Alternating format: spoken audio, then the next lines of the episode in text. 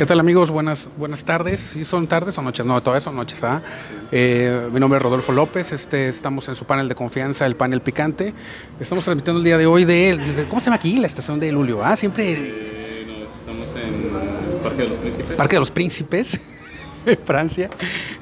Estamos para llevarles a ustedes un programa especial que por razones obviamente cinéfilas no, hemos, no, había, no habíamos podido grabar el panel picante en su versión noticiero normal. Pues ustedes saben, ¿no? Es que se vino la temporada de premios, estaba uno saturado, pues viendo todos los estrenos en pirata. No, no es cierto, no, estábamos viendo en el cine. Entonces, pues eso nos, me, dificultó un poquito realizar el podcast, pero este, tengo aquí a, a Luis Wario como invitado especial para que hablemos del programa especial que habíamos prometido desde hace ya prácticamente un mes. Las 25 películas, eh, tuvimos que entrar al jurado de Cannes para que hacer esa medición, ¿verdad Luis? Así es. Gracias por la invitación de nueva cuenta. Y pues sí, tuvimos que hacer una consulta. Hice un telefonazo, 20 minutos colgué con Miñarito. Me dijo que no podía porque tenía un compromiso previo. Igual Cuarón pues está tomando un tiempo libre, está viendo lo de los memes de sus hijos y pues tiene varias cosas que arreglar. Pero sí, estamos ya con la lista preparada. Nada más creo que tenemos una invitación pendiente de Sundance, pero vamos a ver que, cómo lo arreglamos eso. Sí, ya me habló Robert Redford y ya me dijo, oye, Rodolfo, necesitamos un, una película del panel picante. Le digo, no, no, no podemos hacer tanto drama en dos horas. Entonces, tenemos que esperar. Pero bueno, el, programa, el tema que, vamos a hablar en esta mesa es sobre lo de las 25 películas deportivas que a nosotros en lo personal nos han impactado en nuestra historia de, deportiva. En este caso, eh, Hollywood de Europa han, han, hecho algunas buenas obras en cuanto a la parte de lo que es este, cinematografía deportiva. Y nos vamos a ir dando cuenta poco a poco qué disciplinas son las que abordan más el cine y qué disciplinas son las que menos se han filmado, ¿no? O sea, lo, lo, podemos ver en este caso. Entonces vamos a empezar, sí, hicimos una lista del, del menor al, al del, del, menor rango al mayor y bueno, vamos a ver si están de acuerdo con la lista y, y, cuál nosotros consideramos que es la número uno en el ranking, ¿no? Empezamos, este Luis, ¿quieres platicarnos un poquito de la número 25, Wimbledon? Así es, vamos a, bueno, Wimbledon es una película de, de 2004, una coproducción de Estados Unidos, Inglaterra y Francia. En esta es la, historia de la Cenicienta, ¿no? El tenista que llega invitado a un torneo de Grand Slam. Durante el torneo conoce a una tenista novata que es una promesa a futuro y pues empiezan a tener su relación, eh, una relación sentimental, no lo malinterpreten. Aparte, pero estaban en concentración, no, pues no se podía, ¿verdad? Y pues al final se, se consagra, ¿no? Como campeón y una comedia romántica. Entretenida, aparte de ellos también sale el director de, de Iron Man, este John joven, John Favreau. Ajá. En general es buena, pero la, la, ingresamos porque es de tenis y es de las pocas películas que tienen este deporte como punto de encuentro.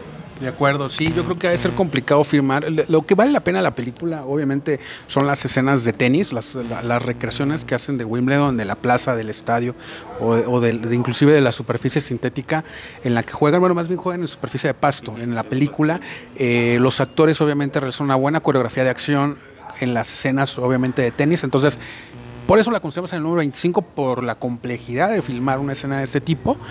No tanto por, obviamente, por la historia, no, no es un guion tan poderoso porque es una comedia romántica, no por estigmatizar, pero bueno, es, esa es la, la, la, número 25. Estábamos entre esa y una de Body. Pero... Eh, sí.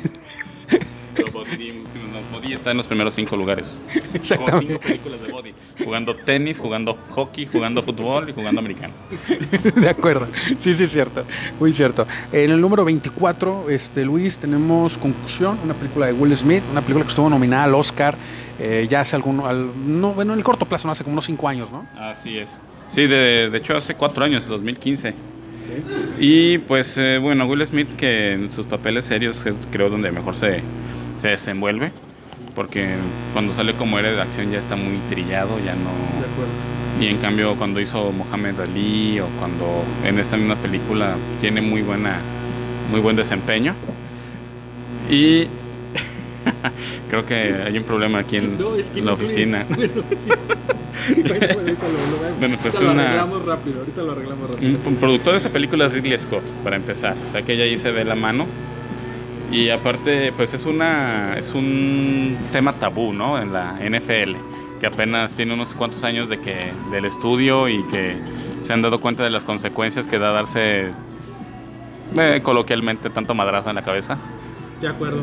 ¿No lo crees? Sí, sí, fíjate que lo, que mencionas de Ridley Scott, uno de los, de los directores pues de, la familia Scott que tiene alta escuela, ¿no? Obviamente Tony Scott, eh, de En Paz Descanse, pues él está enfocado más al cine blockbuster, ¿no? El caso de Riley Scott, director de, películas como Gladiador, él hizo películas como eh, La queda del halcón negro, eh, de, recientemente El abogado del mal, que, él, es, un, director realmente muy bueno, no, no, no ha tenido, digamos, ya en las últimas películas ese toque que tenía antes, eh, pero bueno, se le sigue teniendo el cariño y el respeto. Estoy acordándome de Gangster Americano, por ejemplo, que hizo Riley Scott con Denzel y con Russell Crowe.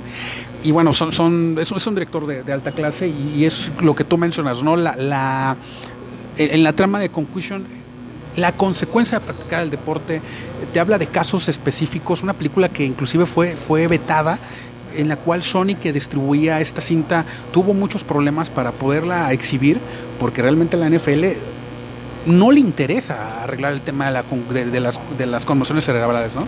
Sí, digo, ahorita ya tienen su protocolo, ¿no? De, conmociones, de que si salen con un golpe en la cabeza durante un juego, deben pues, tener una semana de descanso, que es algo así ya casi como la Fórmula 1, que también lo maneja de esa forma, para tener un, un estudio adecuado del jugador y evitar ese tipo de cosas. Digo, se me hace un poco tardío ya después de tantos casos que se han presentado de exjugadores que se, bueno, que toman el mal dicho camino fácil y pues mejor acortan la, existencia, pero me parece una buena película. No creo que sea la mejor de, del deporte, porque ya es un tema, digamos que tras bastidores, ¿no? O sea, no, no está enfocada en cuanto al espectáculo, sino lo que pasa después del espectáculo. Sí, sí, sí, sí, realmente, exacto, no, no, no va, va implícito en el juego, obviamente la, la consecuencia, pero obviamente sí, sí es algo que no, que, que no, no, gravita o no tiene escenas, por ejemplo, o no tiene tantas escenas de fútbol americano, ¿no? Del deporte como tal. Número 23. 23, Jamaica bajo cero, una conmovedora película deportiva de una historia real. Este, Luis, ¿qué nos puedes decir? Bueno, pues es la la historia de un muchacho jamaicano, que no me acostumbra a que sea jamaicano y no jamaiquino, pero bueno. este, que, bueno, ustedes saben que es una, la cuna de grandes este, velocistas, las islas caribeñas. Y este enfocado, bueno, viendo que no tenía oportunidad de poder clasificar en esa, en esa disciplina, opta por un deporte, digo, en Jamaica no creo que sean nacidos al bobsleigh o una cosa así, ¿verdad? Así que eh, se prepara su, equipo y decide participar y tiene la suerte de encontrarse un ex entrenador que lo apoya y que lo guía en, la, en, bueno, en ese camino, ¿no? Sí, es una, película que tiene, eh, que visualmente es muy atractiva. Al principio obviamente te, te, da un recorrido por todo Jamaica, realmente por sus, por sus barrios, barrios humildes, pero siempre matizando con una paleta de colores bastante atractiva, ¿no? Digo, eso viéndolo técnicamente como película. Si te parece, Luis, vámonos a una pausa y regresamos ahorita con Jamaica bajo cero.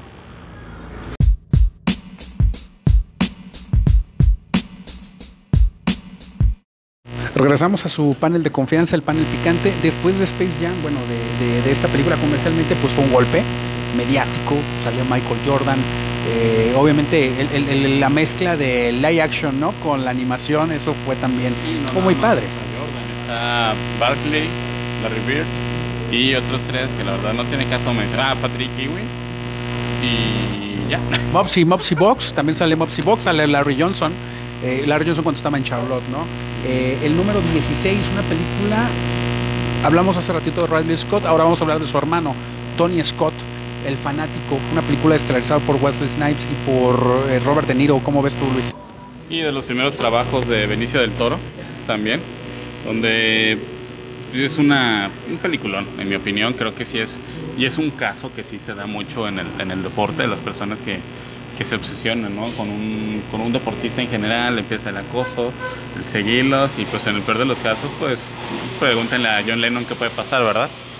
Sí, de acuerdo. Creo que en el caso, por ejemplo, de, esta película, eh, hace muy bien el trabajo Tony Scott, porque realmente eh, él, él, él, tiene dos vertientes. Una, la del problema familiar del personaje de Robert De Niro por su tema de la obsesión. Él estaba en un problema, él se dedicaba a vender cuchillos, se separa de su esposa, pierde la, la, obviamente la custodia de su hijo, y ese es un drama, ¿no? Y aparte, obviamente, vida del deportista Wesley Snipes, de, que se va de un equipo y se va a los gigantes de San Francisco, ¿no? Entonces, ese tipo de, de polémica que siempre se da en las, superestrellas, ¿no? En el número 16, el número 15, una de las favoritas, yo creo que del pan picante, golpe bajo, Luis, ¿quieres iniciar? Sí, y digo, y es el golpe bajo de, de Adam Sandler, ¿eh? no es el de, de, este, el finado Reynolds, Bob Reynolds. Eh, bueno, es una película, tiene los, los datos, bueno, lo, lo, básico de Adam Sandler, a veces un poco de comedia de pastelazo. Y uh, personajes sale Chris Rock, sale el mismo Bob Reynolds, y algunos exjugadores. Sale un linebacker que era de. ¿Si era linebacker o safety de Broncos? Eh, sí, Bill Romanowski. Romanowski. Bill Romanowski. Sí, que sale haciendo un papel de como era de jugador puercaso. Uh -huh. Pero es una buena película, entretenida y pues el final, este motivo de ganar con una conversión, una jugada de engaño que hay varios, varios equipos que se han caído en ese tipo de cosas y no pregúntenle a, a los Patriotas cuando jugaron contra los Delfines, eh, que cómo se iba cayendo solo de hambre Gronkowski. Sí, una película, aparte de eso, pues es chistosa. Es un remake de una película de los 70 en la cual Bob Reynolds participa.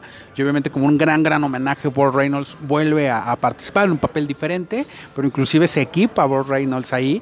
Y, bueno, eh, perdimos a, a Bob Reynolds, se nos adelantó en el camino el año pasado, pero un gran actor de, mucha, de, muchísima escuela y grandes películas. No es de lo poco, bueno, ya fue del último bueno que hizo Adam Sandler, ¿no? Creo yo. Sí, en, hay una película, bueno, ya eso ya es más reciente, ¿no? Pero de lo, de lo básico de Adam Sandler, creo que eso es lo mejor. O sea, a pesar de que es una comedia, le da un poco de seriedad en algunas cosas y está entretenida. No te voy a decir que palomera, pero sí está entretenida. O sea, sí es para pasar un buen viernes en la noche y un poco de palomitas, ¿no? Sí, luego aparte de eso también sale, sale Michael Irving. Eh, salen, salen varios exjugadores muy, muy buenos y realmente tiene muchas referencias. Y ex luchadores de la WWE, Steve Austin ahí sale. Eh, el Gran Cali, el Gran Cali, Gran Cali también ahí sale. Digo, eh, digo, sabe hacer bien la chamba Adam Sandler, ¿no? En cuanto para atraer gente a la taquilla. Número 14, una gran película, cine de arte absolutamente, Toro Salvaje, dirigida por Martin Scorsese, estelarizada por Robert De Niro, Joe Pesci, eh, uno de los grandes clásicos de Hollywood, de la cual habla de deportes. Eh, es una película realmente fantástica, con una gran fotografía y unas escenas de boxeo fantásticas en donde la transformación del físico de Robert De Niro, pues es lo que lo hizo ganar la estatuilla, ¿no? Sí, digo, Robert De Niro que ya llegaba después de haber hecho el, el Padrino, ya sí es después del Padrino ese, ¿no? O sea, ya era reconocido actor y pues ese uno de los papeles junto que como Taxi Driver es de los mejores papeles que ha hecho él, ¿no? Bueno, en, mi, en la opinión personal. Y pues Joe Pesci, que es una, es una garantía en el, en el cine, y con Scorsese, pues ya es un, es un lujo, ¿no? Sí, tiene escenas muy, muy, este, tiene escenas, las escenas de boxeo creo que son las que más destacan en esta, en esta cinta. Creo yo, bueno, considero que, que la, la, vida de Jake LaMotta está muy bien, este, muy bien llevada a cabo.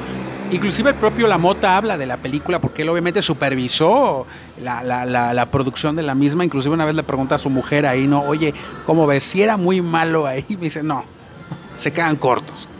Realmente, cabrón, se quedan cortos ahí. El, el cómo eran los excesos que tenía Jake LaMotta y el cómo tenía esa hambre de, de reconocimiento, ¿no? Sí, digamos que es la versión de Julio César Chávez italiano. sí, sí, sí, exactamente. Eh, número 13, eh, La Última Pelea. La Última Pelea, una película de artes marciales mixta, mixtas, perdón. Una película que estuvo nominada al Oscar. Una película estelarizada por Tom Hardy, por Tom Hardy, perdón, por Joel Edgerton. Eh, una película que habla sobre, sobre dos hermanos, en este caso, que entran a un torneo de artes marciales mixtas casi casi sin saber uno de la existencia del otro, ¿no? El uno de los personajes obviamente estuvo en la guerra, regresa a participar en este torneo entrenado uno de ellos por su padre, está realizado por Nick Nolte, un actor que no, no tenemos nada que decir de él, ¿no? Realmente eh, el personaje que él hace lo vuelve a poner otra vez en la escena, nominándolo a un Oscar, en donde le hace de un, de un bebedor retirado, ¿no? Sí, además está Tom Hardy, que es un buen actor, me parece bueno, de los, una buena garantía. Y Eggleton creo que era también de los primeros, bueno, donde estaba dándose a conocer, ¿no? En esas, esas películas. Y es un, un, trama, digamos que un poco, en lugar de ser la pareja de hermanos que se enamoran, son los pareja de hermanos que se pelean, ¿no? O sea, en lugar, lo toma como una premisa similar y pues tienen que enfrentarse en el, el cuadrilátero. Sí, sí, es una gran película. Las escenas eh, de, de las artes marciales mixtas, bueno, de, de, los combates que se llevan a cabo ahí son muy buenas. Sí, es muy recomendable. Es una película de mucha acción, pero también es una película de drama.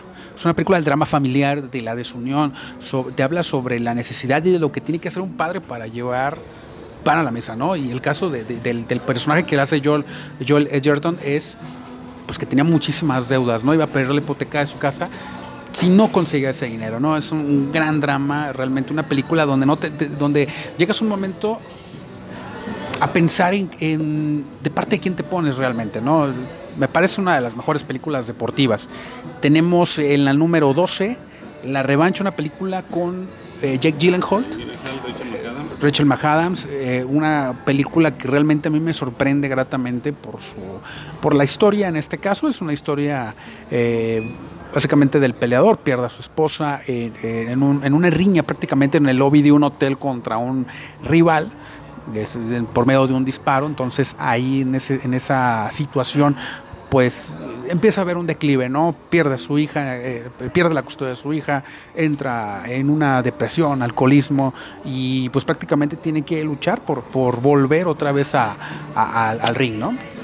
Sí, es el, yo lo veo como una historia de superación, cómo llegó a estar en la cima, empieza clásicos problemas de que te das cuenta de quiénes son tus amigos cuando estás en los, en los peores momentos, se siente abandonado, pierde a su mujer por, el, por, bueno, por un balazo y tiene que buscar la manera de, de reponerse y salir adelante. Para, finalmente para poder estar con su, con su hija, que si no me equivoco tenía una hija ahí. no me acuerdo. Sí, sí, pero bueno, es, es una buena película. Eh, obviamente las escenas, y, quiero poner, siempre hago mucho énfasis en esta parte de lo que estamos platicando en esta, en esta mesa de discusión, ¿no? este debate. Las escenas deportivas, esto es lo que también nosotros calificamos a la hora de hacer la lista, ¿no? De cómo, cómo se han, se han ido llevando a cabo, cómo se filmaron, y realmente eso le da un realismo, ¿no? Regresamos al panel de confianza.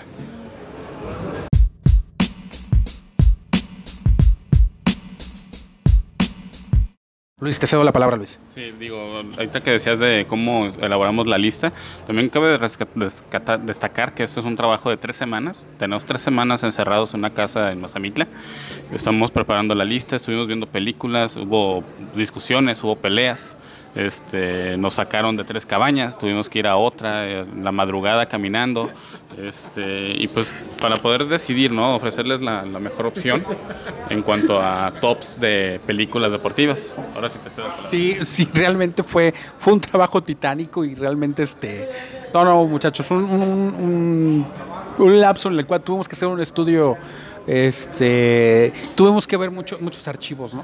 Muchos archivos de películas en ese sentido. Número 11. Eh, esta disciplina deportiva creo que es la que menos, menos películas tiene, es el soccer. Y porque yo siento que es muy complejo filmar soccer. Aparte porque tienes que tener actores que sepan o que hayan tenido nociones del deporte, ¿no? ¿De cuál hablo, hablamos? Escapa la Victoria, una película que tiene una trama muy, muy interesante. El tema, la Segunda Guerra Mundial, partido, los prisioneros jugando contra los nazis y dentro de esos, de, de, esos prisioneros obviamente se encontraban varias estrellas, ¿no? no solamente del cine, sino del mismo fútbol, soccer, ¿no? Sí, en efecto, estaba, bueno, Pelé, el O Rey, además está Bobby, Bobby Charlton, Bobby ¿no? Bobby Charlton. Estaba... Eh... Y digo, la mejor manera de meter un deporte, a un actor en ese, en ese papel era de portero. no te ibas a llevar a, a Lev Yashin de, de, actor, ¿no? O sea, no, no iba a ser el doble de Silvestre Stallone. Pero sí estaba bueno, eh, Michael Caine también sale, está Osvaldo Ardiles, aquel, Ardiles, aquel que vino a jugar, digo, a dirigir a las Chivas, ¿no? Sí, sí. que, que vino a robar a las Chivas, ¿no? Que de hecho se escuchaban los entrenamientos del Club Guadalajara. Fuera Ardiles, ¿no? Que realmente fue, fue una época muy, muy oscura del Guadalajara. Osvaldo Ardiles, que fue un jugador muy, muy querido en Inglaterra. Realmente fue, en el Tottenham jugaba y era un- hay un documental, de hecho, que no lo incluimos en la lista por varias razones, porque lo vimos y lo analizamos, pero realmente Escape a la Victoria es una película que conjuga el tema de la Segunda Guerra Mundial muy bien, el tema obviamente de la hablando de la inclusión, ¿no? La mezcla de nacionalidades que se ven en ese en esa película, eh, la actuación de Silvestre Stallone, a pesar de que digo físicamente no no hace gran cosa, hasta de portero y se ve medio tronco, pero pero es una es una película muy buena y, y creo que pues todos nos acordamos de ella, ¿no? Sí, de hecho, esa, yo tuve hace poco una plática ahí en la cantera del Pedregal. Y me decía el Picolín que él se inspiró en su juego eh, basado en la película, en la actuación de Silvestre Stallone. Sí, No, me, me imagino. Sí, sobre todo por el liderazgo de Picolín, ¿no? Número 10, Aitonia, la historia real de la gran patinadora que tiene que recurrir a prácticas, la verdad, pues de deleznables, ¿no? En el cual tiene que, eh, pues prácticamente que lesionar a, una compañera de profesión. Película nominada al Oscar.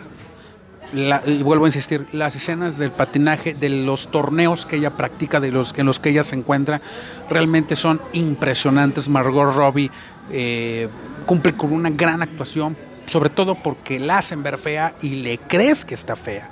Y el, y el papel, obviamente, de Sebastián Stan, del marido machista, controlador, golpeador, de la relación enfermiza, no solamente con su esposo, sino con la mamá, obviamente, de, de Margot Robbie, ¿no? Así es. Y además, pues, películas en las que estuvieron nominadas al Oscar, tanto Tonya Harding como Alison Jenny, que se llevó el Oscar, de hecho. Y pues es una es un, unas excelentes tomas, el manejo de cámaras me parece muy interesante y pues es de lo es un suceso real, es algo que le da un plus siempre a una película deportiva. Sí, sí, digo, es, es- es, este eh, una película que realmente es de destacar, sobre todo la banda sonora, porque realmente escuchas canciones del, pop de los ochentas y eso le da un toque mágico a, la cinta, ¿no?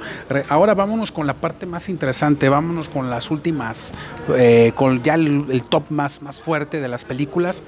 Tenemos El tiempo cuando éramos reyes, gran documental de Mohamed Ali. Este documental se, se- se- sitúa obviamente en, en una etapa de su vida. ¿Y cuál es? Cuando van a Zaire. La gran pelea de temblor en Zaire, cuando se enfrenta a George Foreman. La gran idea que tiene, bueno, la idea, vamos a dejarlo así, la idea que tiene eh, Don King de decir, ok, tú tienes el conflicto ahorita de no poder pelear en Atlantic City, ni en Las Vegas, ni en el Madison Square Garden. Ok, entonces vamos a llevar esta película como un homenaje a, los musulmanes y, a la comunidad afroamericana y africana. Vamos a llevarla a Zaire y le vamos a poner temblor en Zaire, ¿no? Y, y, bueno, eh, retrata obviamente todo lo sucedido con imágenes reales del previo, pelea y, y obviamente lo que sucede después, ¿no? Sí, digo, es un manejo documental, además de que la historia de... Creo que Mohamed Ali es de las pocas personas que se les conoce por su alter ego y que te sabes el nombre real, que es Cassius Clay. Además, eh, además de Mohamed, te puedes dar el manejo que le dio Don King y cómo desarrolló la idea de las parrillas George Foreman, ¿no? O sea, es el- Sí, desde ahí ya George Foreman estaba diciendo, tengo que buscar otro, otra fuente de ingreso porque no voy a tumbar a este cuate, ¿no? Al gran, al gran, al gran icono de Atlanta, al gran este, Mohamed Ali. Número 8, tenemos El Peleador, una película con Christian Bale, eh, con, con Mark Wahlberg, dirigida por David. Russell, estuvo nominada al Oscar, una película que le dio la estatuilla a, a Christian Bale, ¿no? Y volvemos a lo mismo, la parte de la transformación, ¿no? Vemos la, vida, en este caso, de, de- este peleador eh, que interpreta Christian Bale, que realmente él noquea a Sugar Ray Leonard, ¿no? Lo noquea y eso es lo que le da notoriedad realmente a la carrera de este boxeador retirado y que quiere preparar a, a- Mark Wahlberg, ¿no? Obviamente para, para, para una nueva pelea y para que él pueda continuar, ¿no? La relación de hijos con la madre. La madre controladora, la madre que quiere hacer prácticamente todo, ¿no? Sí, la, pues el matriarcado en una familia, bueno, de que pues, no se le podría decir redneck, ¿verdad? No, o sea, o sí, no, bueno. La actuación de Amy, Amy Adams. Amy Adams. Melissa Leo también estuvo nominada al Oscar, estuvo también nominado al Oscar y se lo ganó Christian Bale. Y pues Mark Wahlberg estuvo en la película también, ¿verdad? Era una película, qué ironías, qué ironías de la vida. Yo percibí cuando vi el tráiler de la película, en verdad yo percibía que era una película para que Mark Wahlberg pudiera competir contra el Oscar. O sea, competir me refiero a, contender a hacer el Oscar y realmente no les, no sale. O sea, realmente eh, Christian Bale se lleva la película y tiene una escena que me parece fantástica. Voy a aventar aquí el spoiler.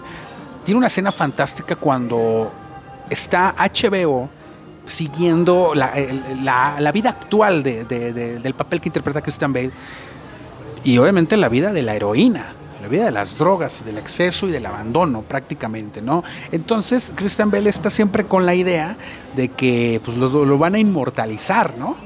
Cae en la cárcel, se exhibe en HBO, porque ellos son los que hacen el documental, y pues obviamente el resultado es pues una película que habla sobre su decadencia. Es un golpe de realidad muy, muy, muy, muy fuerte que él, que, él, que él recibe, que el papel recibe y que la película marca un clímax muy, muy importante. Si les parece, regresamos con las siguientes. Eh, regresamos al panel de confianza, al panel picante.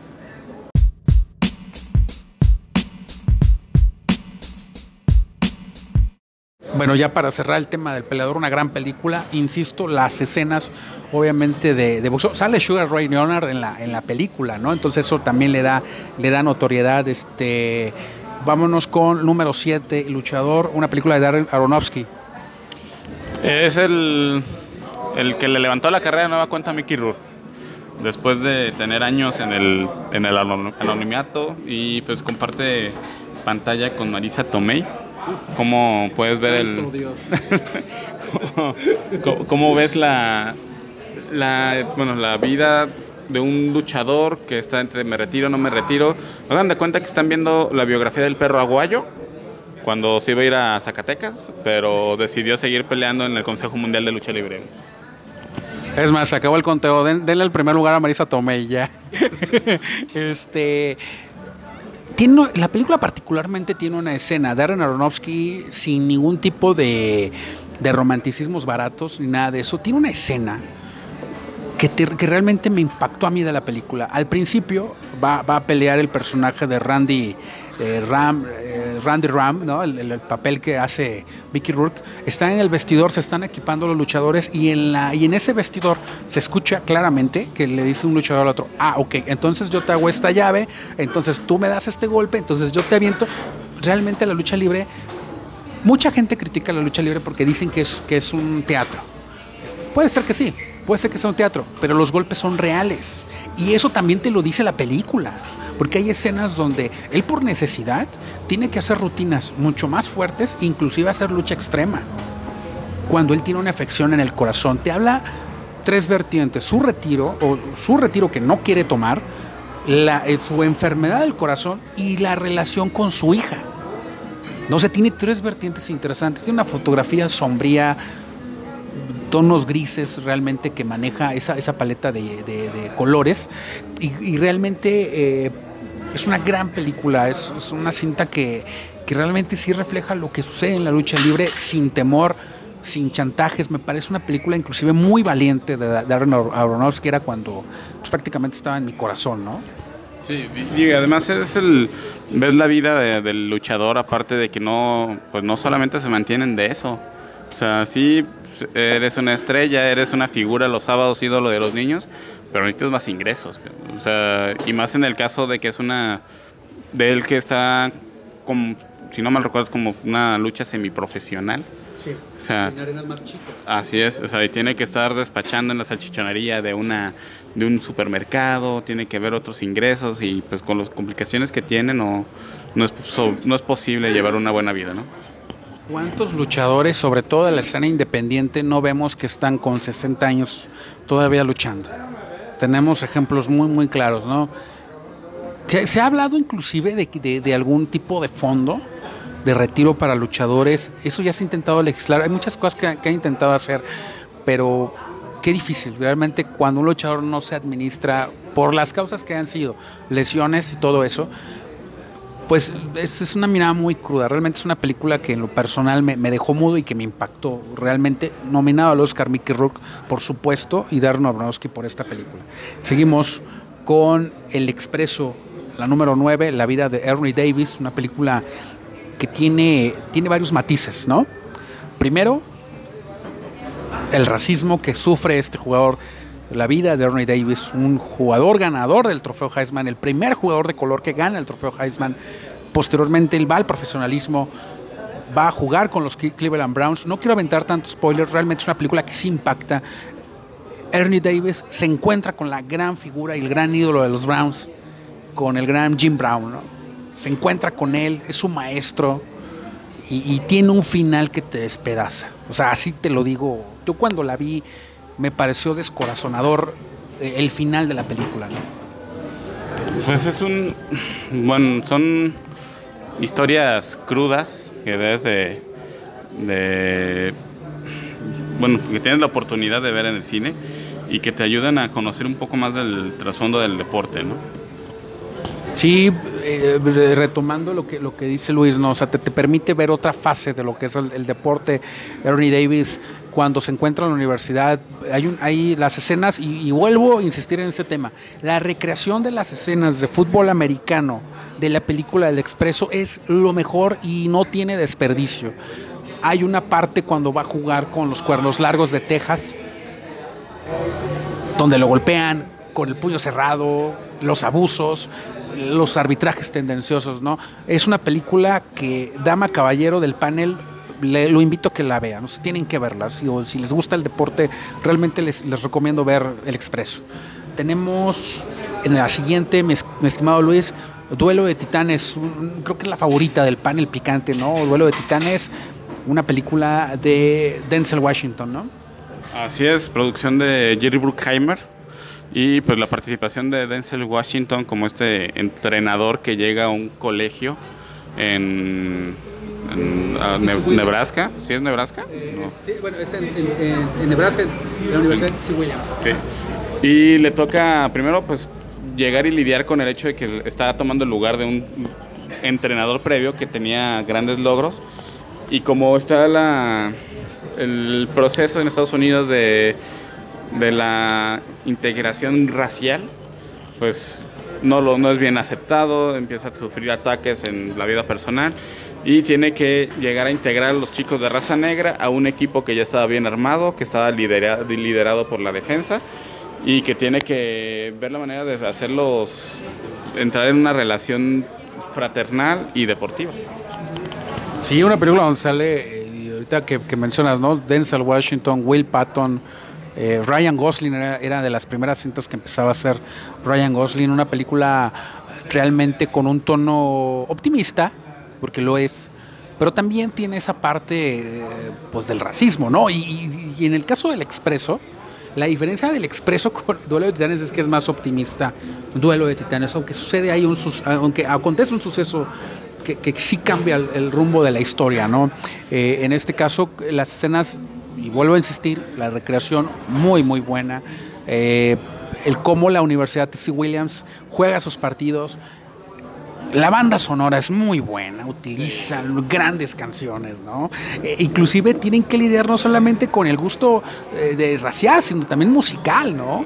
La, y no solamente es la división de posiciones, la ofensiva contra la defensiva el camión de los blancos y el camión de los negros, ¿no? En un inicio así lo hace y, la historia de quien intenta unificar todo esto, ¿no? Realmente es una película que, recomendamos bastante con una banda sonora poderosa. Y, realmente que, como te decía, pues es, es, es este muy, muy optimista. Eh, vámonos en unos minutos, bueno, unos segundos más, nos vamos a ir ya con las últimas tenemos eh, Ilusión Nacional. Voy a hacer un pequeño intro de Ilusión Nacional, una película que es un documental de Olayo Rubio, que él ya ha tenido, bueno, lo he visto en trabajos anteriores como Troy McClure, como en, como en Gimme Power de Molotov. Lo vi en una que se llama ¿Cuánto vales? Y en el documental de Tigres del Norte, que yo lo pude ver, y ya no va a volver a salir. Bueno, parece que no se va, no se va a emitir ese documental, pero eso es más bien cuando hagamos un panel del picante grupero, ¿no? Podemos hablar del tema, ¿no? Eh, pero bueno, eso lo haremos regresando de esta pausa en el panel picante.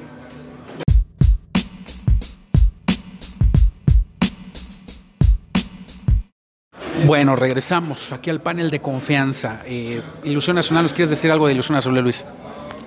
Bueno, es un documental enfocado al fútbol nacional, el fútbol mexicano, como cada cuatro años llegamos con las mejores ilusiones al Mundial y al final terminamos en el cuarto partido, jugando como nunca y perdiendo como siempre. Rescato dos cosas del, del documental. Una frase, bueno, utiliza Olayo Rubens su narrativa una frase, ¿no? Cada que pasaba lo que tú decías, ¿no? O sea, eliminados, ¿no? La selección eliminada como sea, utilizaba la frase y recibimos un golpe de realidad, ¿no? Esa frase me parece muy buena. Y segundo, la asociación de, cómo va la historia de México con la historia del, de deportiva o del Mundial de Fútbol, ¿no? Tiene archivos, por ejemplo, de Deporte B, tiene archivos de 24 horas, sale cuando Jacobo Sabladores que dice se va, México será la sede del Campeonato Mundial de 1986, habla del terremoto del 85, todo, toda la atmósfera tan complicada, el gran abucheo que le dan a Miguel de la Madrid en la inauguración del Mundial del 86. Es un documental que vale la pena, tiene imágenes de archivos que son imperdibles, la verdad lo recomiendo, lo recomiendo ampliamente. Eh, seguimos en la lista, mi estimado Luis. La número 3, una película llamada No Perdonarás, una película de Spike Lee que recientemente ganó el Oscar con, con Blacksman, que yo pienso que debe haber ganado mejor película, pero bueno, no, no, no fue así. Una película de básquetbol, una película donde sale Denzel Washington con Ray Allen, jugador retirado, gran jugador triplero, pero era cuando empezaba su carrera Ray Allen y él actúa en una película de, de Spy uno de los grandes aficionados a los Knicks de Nueva York, y obviamente su, su, su tendencia hacia el deporte pues es más, que clara, ¿no? Así es, además de, bueno, tiene la participación de Rosario Dawson, Mila Jovovich antes de que le vendiera su alma a la franquicia de Resident Evil, y Gil Harper, y creo que sale Michael Jordan, también hay un cameo. Sale, sale, sale en una escena, sale, sale su imagen ahí. Ok, bueno, pues ya es una película de hace 20 años y Spike Lee con sabemos cuál es el estilo ¿no? Del, de este director que tiene nombre de blanco y apellido de asiático. Pero es un gran papel de en Washington que nunca, nunca decepciona. Son pocas las veces que ves una película de él y te queda un mal sabor. En realidad lo disfrutas mucho cuando está en pantalla. Y pues es una, una opción para poder disfrutar en fin de semana, ¿no lo crees? Sí, fíjate que es una película este, que tiene cuáles son las vertientes o cuál es el conflicto. Eh, Denzel va a la prisión, un mal golpe que le da a la madre de Ray Allen, eh, la mata, él va a prisión. Ray Allen comienza a hacer su carrera prácticamente él solo, ¿no? Realmente él jugando en el colegial se hace una gran estrella. Entonces, el, la, gran trama de la cinta es el, hecho de buscar esa reconciliación entre él y su padre. Tiene una escena imperdible eh, al final cuando juegan ellos dos básquetbol. Es una escena es una escena muy muy muy dura, ¿no? Es cuando tú dices, "Chin, el día más difícil de mi vida es el día que puedo vencer a mi padre, ¿no? está, es un tema muy, muy denso, ¿no? Es eh, de, de, Spy Lee que, y que su banda sonora maneja mucha intensidad, por la cual, como tú dices, es recomendable para, para este fin de semana, ¿no? Seguimos con el documental de Cena, este, un gran documental. Que, Luis, ¿qué nos dice al respecto? Cena, que creo que brincó todavía más su, su bueno, el, darse a conocer porque falleció meses antes del, un mes antes del Mundial del 94 y que en la final, después de que Brasil vence a Italia en los penales, salen con una pancarta como un homenaje para este gran campeón del automovilismo. Una película dirigida por Asif Kapadia, un genio absolutamente en el tema de documentales. Él hizo el documental de, Amy Winehouse.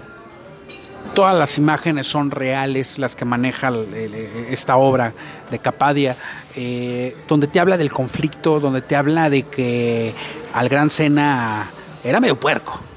¿no? O sea, él buscaba la ventana y él decía, es que mi trabajo realmente es ese. Oye, pero arriesgas mucho.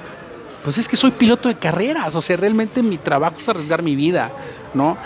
Habló de la gran polémica de las carreras de Japón, cuando el clima siempre en Japón, en esos tiempos, en verano, es complicado correr en, esas fechas en Japón por, por, el, por el clima, ¿no?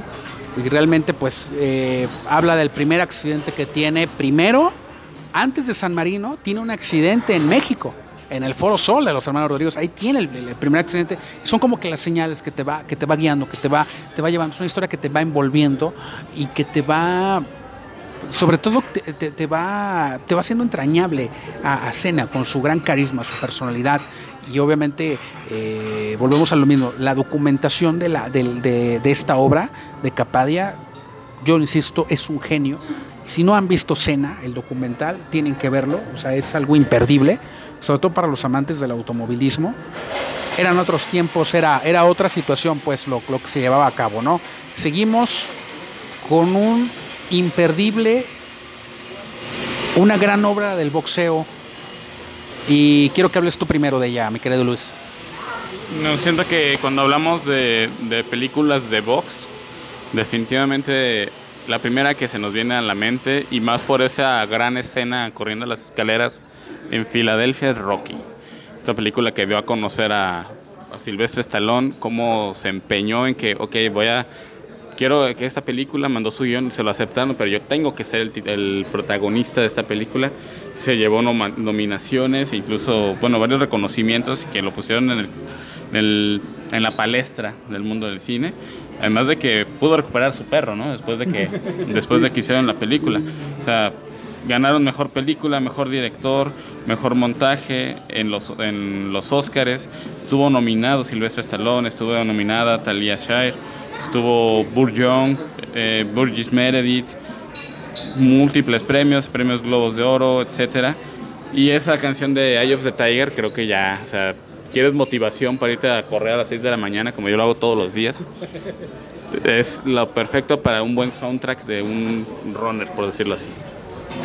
Sí, es una película que escribe Silvestre Stallone con la intención, obviamente, de, de, de hacer visible, ¿no? Hablando del tema de la inclusión, de lo que habla de Roma, ¿no? Por ejemplo. ¿De qué habla esta película? Habla de, cuando le preguntan a Stallone cuál es su pretensión en la película, y él dice, bueno, pretensión no tengo, simplemente quiero hablar de gente común, de gente perdedora, ¿no? Como era el caso de Rocky Balboa, ¿no? Eh, una película realmente que de un tipo que ni siquiera tenía el talento al inicio y que de, repente le tocan estar en las peleas grandes, ¿no? Como tú mencionas, los premios que gana, eh, Silvestre Stallone se lleva el Oscar al mejor guion, adaptado cinematográficamente, y es una historia porque, eh, bueno, de- él se basa de una pelea que hubo de un, de un boxeador desconocido completamente y noquea a Mohamed Ali. Entonces noquea a Mohamed Ali y lo manda al piso, entonces ahí logra esa notoriedad este, este, este boxeador y de ahí se basa obviamente Silvestre Stallone para realizar la, la historia de- del gran Rocky Balboa. Eh, regresamos entonces, vamos a hablar un poquito más de Rocky y regresamos ahorita a panel de confianza.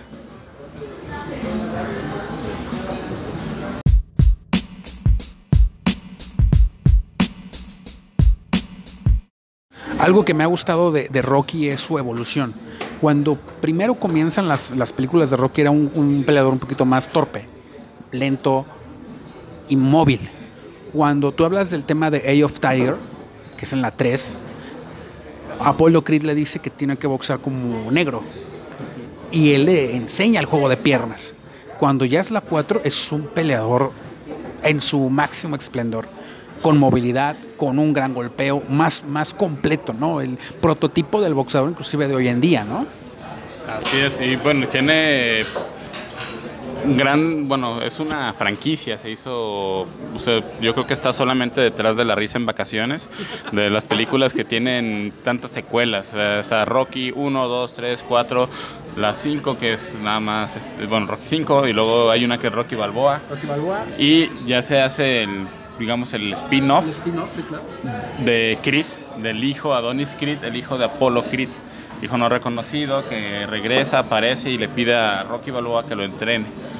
y se da a conocer y ya la última que todavía tiene poco en el cine, bueno, hace poco que estuvo en el cine y no les voy a decir, pero pues sale Iván Drago, su gran regreso y sale con su hijo, o sea que es como que llegas con los gallitos a la pelea, ¿no? Para...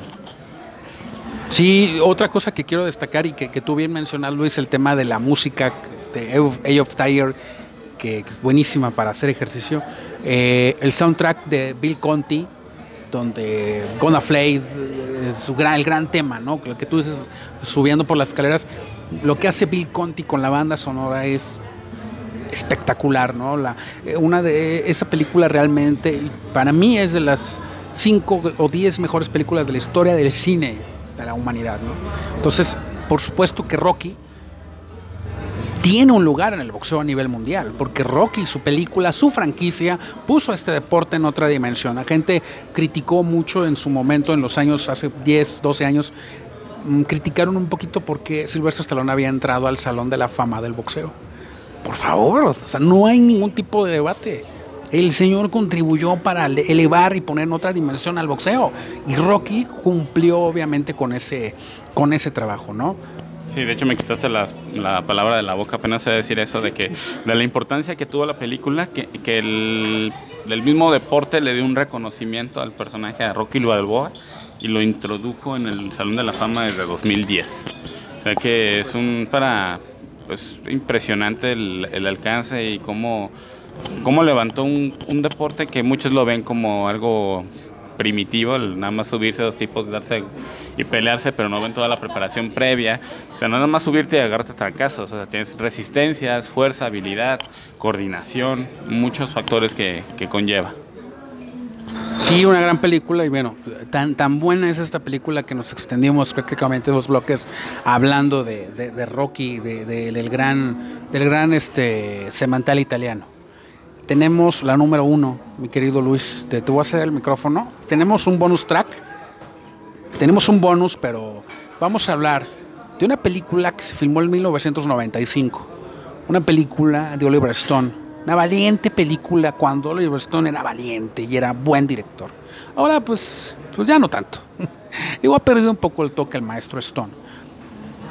Pero un domingo cualquiera es una de las grandes películas de la historia del deporte tiene un gran reparto. Sale Al Pacino, sale, eh, sale Dennis White, sale eh, Cameron Díaz, eh, sale Jamie Foxx, sale Jim Brown, sale Lawrence Taylor. Es una de las grandes películas de fútbol americano. Habla de los vicios, habla de las franquicias, habla de los intereses económicos, familiares, y lo que sea, ¿no? Todo lo que viene implicado en una franquicia de fútbol americano profesional, ¿no? Este, ¿Qué quieres comentar, Luis? Sí, es, un, una... Eh, bueno, pues el mismo título en español, bueno, en inglés es Any Given Sunday, algo así como que cualquier pinche domingo, ¿no? Como lo quieran traducir o como lo quieran entender, ya sí lo entiendo, tal vez mi, mi, mi inglés es un poco más rústico, un poco más autóctono, pero es un gran trabajo de, Oliver Stone, sale Aaron Eckhart, Little Cool J, James Woods. Y pues Jamie Foxx cuando todavía era, pues era de los actores que salían de, relleno en las películas. Pero... Es un, actor, ahora es un actor ya protagónico, ¿no? Así es. De hecho tuvo, bueno, sufrió el rechazo de la NFL para colaborar en la película. Yo creo que no les agradó mucho el, la idea de la misma, pero pues es, un, es una gran muestra de lo que pasa dentro del fútbol americano. Acabas de mencionar algo muy, muy, muy importante, querido Luis. Eso era, ese era el gran valor que tenía eh, Oliver Stone. Incomodaba. Como lo hizo en pelotón y como lo hizo en JFK, no iba a ser la excepción en el deporte. La NFL realmente, eh, bueno, obviamente está aludida a la NFL, aquí no hay vuelta de otra realmente es una película que te habla un poco de los vicios, de las preocupaciones de los jugadores, te habla muchísimo del hambre de poder. Que no importa que hayas ganado dos Super Bowls, si no sirves, te vas. Y eso es algo que lo vemos todos los días. ¿Cuántas veces no hemos visto nosotros, inclusive aquí en nuestra liga casera, Liga Bien X, este, este entrenador se tiene que ir? O sea, ustedes tienen idea de lo que implica que alguien deje su empleo, ¿no? Esta película te habla de esa parte lo que implica, ¿no? Lo que pasa con Al Pacino, ¿no? Los años que dura en, los Miami eh, Tiburones, dura muchísimo tiempo. Muere el dueño del equipo, entra la hija, que es el, en este caso Cameron Díaz, que, interpreta el papel y, que realmente este, te, te, te, muestra, pues te da una visión. El tema del médico que es corrupto, ¿no? Que hace que los jugadores jueguen lesionados, ¿no? O sea, es, es algo impresionante la película. Te, te, las escenas, y perdón que vuelva otra vez como disco rayado, las recreaciones de los partidos son realmente, vaya, vaya, pues de destacar, ¿no? Es una, son, son películas que, que realmente este, sí se destacan usan nombres ficticios, obviamente, para cuidar un poquito esa parte del, del, marca y todo eso. Y, y, realmente, este, sobre todo en este caso, el papel que tú comentas de Jamie Foxx, la, la, avaricia, ¿no? El, el, donde empezaban a llegar como que los mariscales que, eh, móviles, ¿no? No sé tú cómo viste esa parte. Pues, mmm, es eh, ¿qué, cómo, cómo, se podría equiparar esta?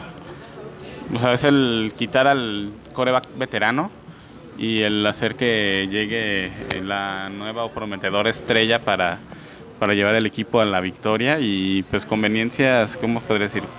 Marketineras, que es lo más conveniente, ¿no? O sea, refrescar la imagen y sacar adelante el equipo con una nueva, una, una nueva visión. Sí, realmente eh, es una película que tiene también, lo, que menciona Luis, tiene una muy buena banda sonora.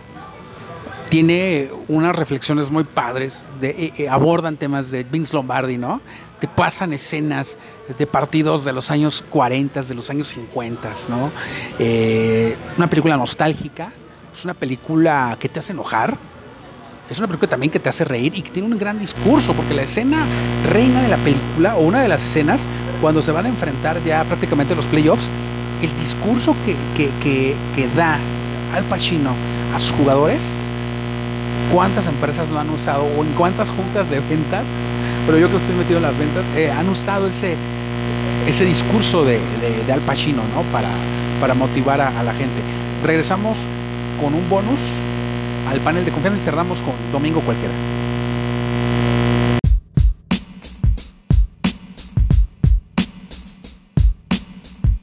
Y bien, Luis, ¿qué, ¿qué, quieres comentar, digo, para cerrar el tema de, de, Domingo Cualquiera? Bueno, por algo está en el, en el número uno, ¿no? O sea, es una la mejor eh, demostración del deporte, cómo se maneja de trasfondo, cómo se tiene que luchar para mantenerse y cómo de cualquier, en cualquier momento eres desechable. Nadie es este es, indispensable, todos son reemplazables. Sí, realmente que sí, y vuelvo a insistir, es una película muy valiente que hace Oliver Stone. Y quisiera, quisiera concluir, el, eh, bueno, no antes agradecerle a Luis Guario su presencia el día de hoy. Quiero hablar de una película que para mí es un bonus que vamos a aplicar ahorita, en este momento. Me estaba acordando. Ali, donde sale Will Smith. No hablamos de Ali. Una película dirigida por Michael Mann, uno de mis directores favoritos. Fotografía del Chivo Lubeski. O sea, la adaptación que hace siempre Michael Mann tiene un estilo de fotografía muy particular, ¿no? Él parece que graba como, que con 38 milímetros, pero combinada con handicam, ¿no? Eh, la imagen se mueve mucho más rápido, pero esa adaptación que hace Chivo Lubeski es, maravillosa. Eh, es una película con Will Smith, Jamie Foxx nuevamente sale en, esta cinta, tiene dos vertientes muy importantes, la carrera del gran Mohammed Casus Clay, que quiere entrar a esa congregación de musulmanes y le quieren dar el nombre del líder, Mohammed, el tema de Malcolm X, ¿no? el tema del racismo que estaba en todo su esplendor, abarcan muy bien el tema de Zaire y su negativa de ir a la guerra y la revocación de su licencia, ¿no? ¿No? ¿Tú qué me puedes decir de esta película, Luis? Es un bueno, tú ya mencionaste la. A mí lo que me llama la atención de la película es la fotografía. Se me hace una, un excelente manejo. El reparto que está Will Smith, está Jamie Foxx, está. Bueno, o sea, John Boyd. Y salen figuras históricas, el mismo Ali, sale Malcolm X, sale, bueno, no ellos, sale la representación, ajá, este, Martin Luther King, Don King, los momentos importantes en la carrera de Mohamed Ali deportivamente y cómo influyó en la sociedad afroamericana para, pues, para darse a conocer, ¿no? Y es una demostración de un buen biopic que realmente, pues sabes que, o sea, aquí es donde está más que demostrado que sí puedes abarcar cosas importantes en dos horas y media de una película. O sea, realmente no le cortas tanto y sí abarcas mucho realmente. La escena, que es lo que yo, obviamente, la banda sonora es una oda, obviamente, al jazz y al blues. Eh, R&B de, de, la música de, color, ¿no? Del rock de color. Y también, sobre todo, las escenas de Zaire, las escenas de boxeo, el enfrentamiento con, con Joe Fraser primero, después el enfrentamiento con Foreman, la recreación de todas esas, peleas, las entrevistas que, ellos actuaban tras bambalinas y en los vestidores, las transmisiones que hacía CBS de ese día en el Madison Square Garden, Zaire, Atlantic City, etcétera. Creo que eh, Michael Mann cuida muchísimo esos detalles, razón por la cual Will Smith pues, fue, fue nominada al Oscar y obviamente fue nominada a Mejor Película. Joya auténtica del cine deportivo, eh, esta de Ali con, con Will Smith, ¿no? Así es, además es es el de lo que te decía hace un rato con Will Smith en Concussion. Es el, son los papeles que lo dieron a conocer, ¿no? Fue el que ya lo tomaron como un actor serio, ya no lo vieron como el, el príncipe del rap. O sea, fue el que ya lo hizo hacer un actor. No estaba haciendo un papel de él mismo, sino que era un actor.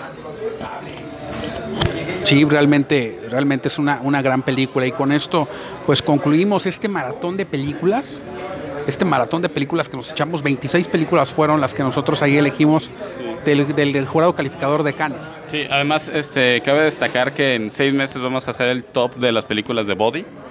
Vamos a hacer Body y enseguida de eso vamos a hablar de las películas de... Eh, ah, bueno, vamos a hacer una pequeña, un compendio de las películas de fútbol mexicano.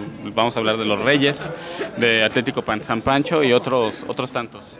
Sí, claro, de Auténtico San Pancho y no te olvides del, Chido One, el inicio. Acuérdate que el Chido One ahí tiene una, una gran historia futbolística, ¿no? Este, y bueno, pues yo quiero nada más agradecerle a Luis este, su, apoyo el día de hoy en esta mesa de, de discusión, esta mesa de debate que tuvimos prácticamente que pedir asesoría a Canes para que nos dijera, güeyes, es de esta manera, así lo tienen que hacer y así tienen que hacer su, su top 25, que fue al final el top 26, ¿no? Este, pues nada más quiero, quiero agradecer, este, no sé si quieres comentar algo, Luis, para, para finalizar. No, pues muchas gracias por la invitación y esperando que se repita de nueva cuenta. Sí, vamos a tener eh, frecuentemente nuestras mesas de debate. Quiero agradecerle a Luis Wario aquí delante de todos. Su presencia, quiero levantar mi copa y, frente al pergamino sagrado. No, no, no. Este, y pues nada, la próxima semana retomaremos obviamente transmisiones del panel picante, los martes con el noticiero y en algunas ocasiones vamos a tener el viernes de mesas de debate en donde vamos a hablar sobre algunos temas en específico. Próxima semana en su podcast de confianza, el panel picante. Muchas gracias. Hasta pronto.